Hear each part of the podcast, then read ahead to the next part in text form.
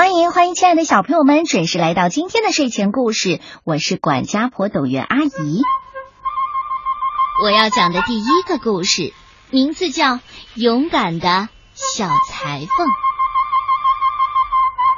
有一天呐，小裁缝在他的店里做衣服，忽然一个老婆婆在窗外喊道：“蜂蜜，谁买蜂蜜呀？”小裁缝挺喜欢吃蜂蜜的，就买了一大罐放在桌子上。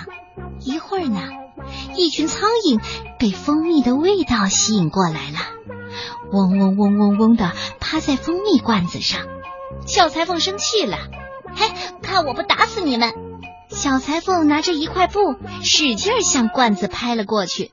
拍完之后啊，小裁缝一数，一、二、三、四、五。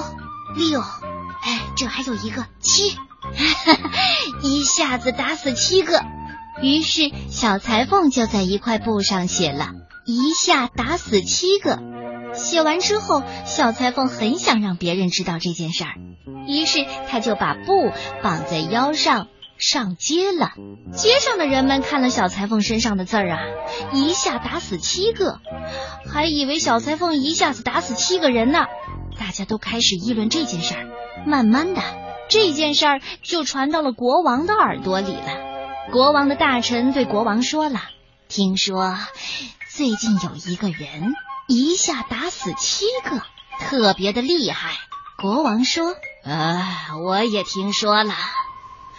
要是他把人们都打死了，自己做了国王怎么办？”大臣又说。国王，城外有两个巨人，你可以让小裁缝去找他们，巨人一定能把小裁缝打死。这个主意不错啊！但是我怎么让小裁缝去呢？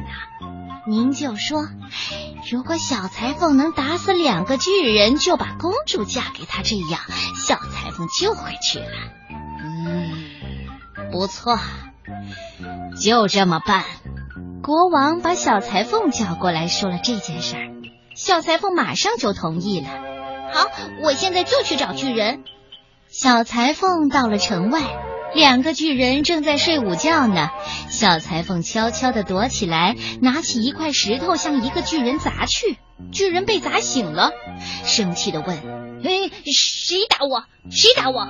小裁缝又拿石头去砸另外一个巨人，这个巨人也醒了。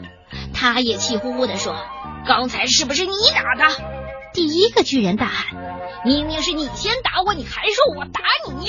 第二个巨人声音更高了：“我没打你，你打我啦！”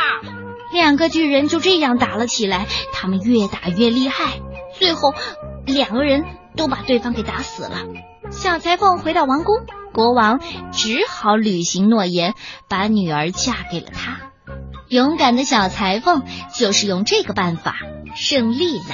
嗯，小裁缝不仅勇敢，而且很聪明，用这样的办法战胜了两个巨人啊！所以，勇敢又聪明的孩子才更容易取得胜利。